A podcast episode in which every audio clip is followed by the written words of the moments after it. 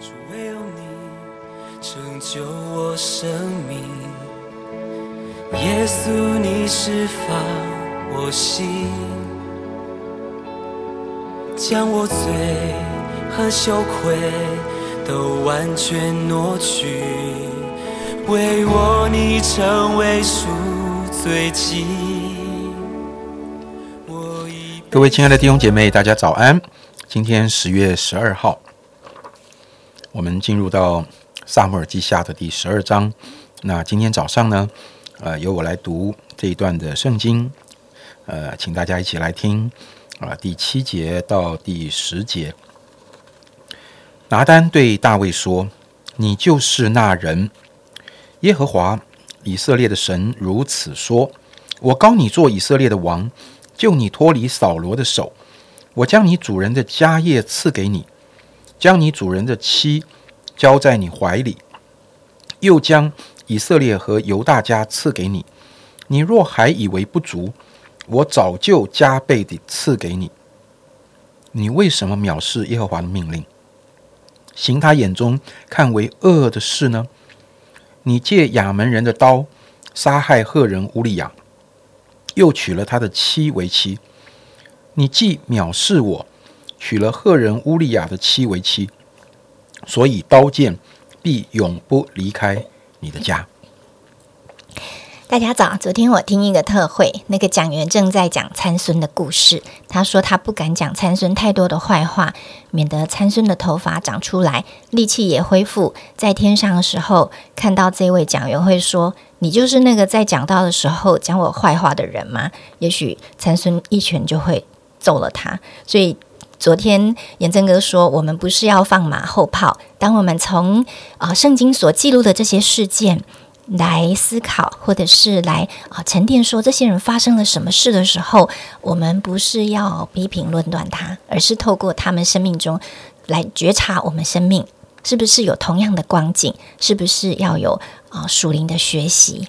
啊，我想要谈一下乌利亚这个人。讲到大卫，他率领约押在外地打仗，但是大卫自己没有跟着军队同去，而是留在耶路撒冷。那亚门这一仗呢，约押率领的大军战胜了之后，又去围攻别的城市。而乌利亚这个人，就是这一支为大卫打仗军队的其中一员。如果我们搜寻圣经里面赫人乌利亚这个人，会发现他是迦南人。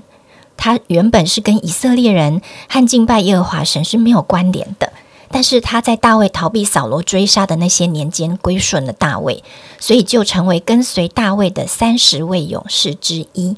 这个可以在撒下二十三章跟带上十一章看到他的名字。而圣经对这些勇士的形容都非常正面，他们说他们是奋勇帮助大卫得国，与以色列人一同勇立大卫做王的人。但是，如果我们昨天的故事跟今天就知道，大卫陷害了跟他同生共死、为他卖命打仗的弟兄，不知道大家在读这段的时候心里感受如何？真的很像在看连续剧。这件事情，神并没有替大卫隐藏，而留在了圣经上。后面的故事是，当大卫知道拔示巴怀孕，就想要遮掩罪行，把乌利亚从军队调回来，然后送他礼物。要他回家休息，后面还把他灌醉。但是乌利亚说了一一段话，他说：“约柜和以色列与犹大兵都住在棚里，我主约押和我主的仆人都在田野安营。我岂可回家吃喝，与妻子同寝呢？我敢在王面前起誓，我绝不行这事。”你们会不会觉得大卫的心跟这时候乌利亚说的话是很强烈的对比呢？我们可以从这句话看出乌利亚的忠诚，他的性格，他爱神，还有爱同袍的心。虽然后来乌利亚被杀了，但是神是公义的，神就派先知拿单去责备大卫，指出他的罪，为乌利亚伸冤。而且后面我们在马太福音读到耶稣的家谱，神是认定拔示巴是乌利亚妻子。因为家谱写耶西生大卫王，大卫从乌利亚的妻子生所罗门。在哥林多前书有一段话说：“若有人爱神，这人乃是神知道的。”所以乌利亚爱神，神是认识他、知道他、纪念他的。神是公义的。在大卫的王朝人气最鼎盛、战争频传捷报的时候，大卫成为以色列人都仰望的君王跟领袖。但是神断不以有罪的为无罪。尽管乌利亚的悲剧已经发生了，如果就现代版的剧情来看，我们可以想象社会大众一一定是一片舆论挞伐，有的人是骂大卫，有的人是挺大卫，有的人是为乌利亚抱屈。但是天上的神永远是公义慈爱，他配得我们信赖依靠。因为他是是非判断审判的主。那接着呢，我们就来思想刚才所读的经文，先知拿单怎样指出大卫的罪来。在啊第八节有讲到说：“你若还以为不足。”所以我就觉得啊，从这里可以看出，大卫有个问题是啊不知足。怎样的不知足呢？就是神提醒大卫拥有那么多的家业、妻子和嫔妃，可是却去抢别人的太太。所以知足跟拥有多少是没有关系的。拥有很多的人仍然可能不知足，拥有很少的人却可能活得非常的啊喜乐、自由、很知足。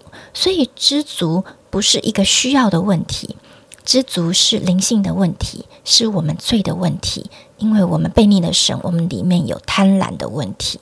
所以我自己的思考是什么时候我们会不知足呢？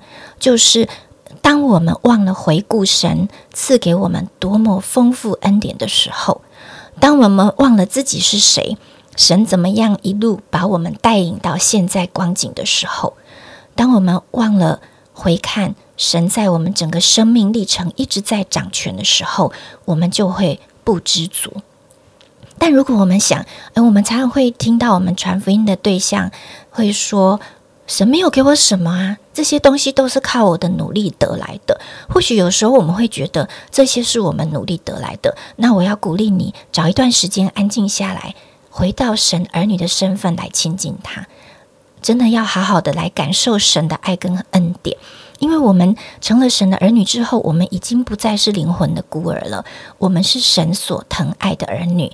就像先知说的：“如果我们想要什么，我们有神的儿，我们有神儿女的特权，可以向神开口要的。不要用自己的方法去赢、去争、去取，不要贪恋世界这些短暂的代替品。”因为眼目的情欲只会带来肉体短暂的满足，而仇敌却会利用这些短暂的满足属肉体的坏习惯，勾引我们犯罪，离开神。就算就像大卫所经历的，第二个先知指出，大卫藐视神，藐视神。我觉得简单的说，就是没有把神放在心上。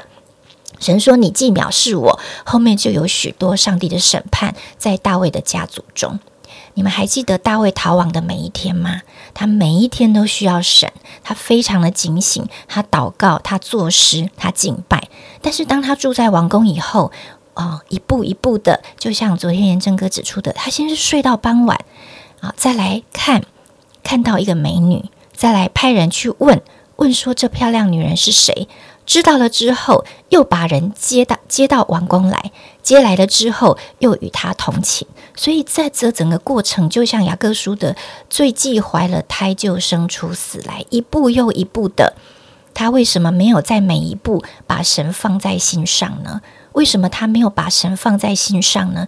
因为他失去了原本的谦卑跟警醒。如果我们读啊列王记，好。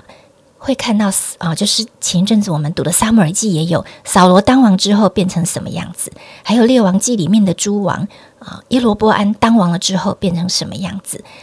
如果大卫当王了之后，他也不不能够免去这些试探，一样他必须经过这些考验。那我就想象说。如果神预先告诉我说，当你拥有财富、名声跟权位，你就会失去敬畏我的心，那我们还要这些世上短暂的东西吗？但是如果当神把我们带到一个丰盛的地步，真的求神帮助我们，像箴言三十篇的这个作者所说的，他的祷告非常有智慧。他说：“求你使虚假和谎言远离我，使我不贫穷也不富足。”赐给我虚用的饮食，恐怕我饱足不认你说耶和华是谁呢？又恐怕我贫穷就偷窃，以致亵亵渎耶和华我神的名。这样的祷告是不是很认识自己的有限，也很有人生的智慧呢？好，最后在列王记上十五章有一段对大卫的评价，作者说：大卫除了赫人乌利亚那件事，都是行耶和华眼中看为正的事，一生没有违背耶和华一切所吩咐的。神留下这些事，让我们思想。当我们在读的时候，心中一面安静聆听，一面也求圣灵光照我们，使我们不让心中那个黑暗的、容易妥协的、容易软弱的角落，带来我们生命的腐化、被侵蚀，而是求神天天来洁净这个阴暗不洁的地方，把它清理干净，并且我们不是在需要他的时候才亲近祷告他，而是我们像大卫一样立志。定义跟随神一生来爱。好，谢谢已经的分享。嗯，提醒我们两个角度，在今天的经文里，嗯，大卫里面有了不知足的问题。啊，什么叫做不知足呢？当我们似乎觉得什么叫做？好像我们拥有的过多了，好，我这样我要我要说的其实是过多了，不是不知足。什么叫做我们拥有的过多了？就是当我们进入一种已经可以不用依靠神的状态的时候，我们拥有的就太多了。但是当我们拥有太多的时候，其实常常我们里面的感受是不知足的，这是很可怕的事情。什么是我们藐视神呢？我相信那个时候。在会幕里面，所有的宗教活动都没有因为乌利亚这个事件而停止。但是在大卫心里，把我自己想要的看得比神更大的时候，那已经是对上帝的啊藐视了。感谢神，好怜悯大卫哦，他仍然差遣一个先知。去告诉大卫真话，即使大卫可能已经是听不进去的情况。这个先知在十二章一开始大家读的时候，你会看到他还打了一个比喻，好，打了一个比方，然后在在那里铺梗，好，用现在年轻人的说法说法哈，要铺一个梗啊，铺这个梗来预备大卫的心，能够面对上帝的责备。虽然十一章、十二章这一连串。让人遗憾的事情，我想也是大卫心中永远的遗憾吧。嗯，但是十三节大卫那里那一句话，他说：“我得罪耶和华了。”我觉得这句话真的很宝贵。我得罪耶和华了，他低头了，他认错了。虽然他生命中要面对一些管教，但是这是他重新赢回上帝的信任。重新得回上帝对他的喜悦的一个重要的开始，主啊，我感谢你，谢谢你这么真实的把昨天、今天这两章的圣经放在我们的面前。主，让我们知道你为我们预备的出路从来就不是隐藏，你为我们预备的解答从来就不是逃避。主啊，我敢说，真的，我们没有人不会犯错。或许我们没有像大卫这样抢别人的老婆啊，又谋杀。我们可能终其一生没有做这么可怕的事。但是主，即使是比这个更轻的事，也照样是不讨你喜悦，也照样可能是藐视你的。主，求你怜悯我们。让我们抓住你所给我们的每一个回转的机会，让先知的声音进到我们的心里深处，不只是进到我们的耳朵里而已，使我们能够常常回转来向你。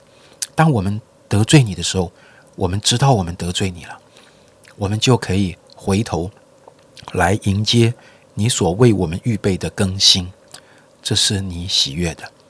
也是我们喜悦的，谢谢主，奉耶稣基督的名祷告，阿门。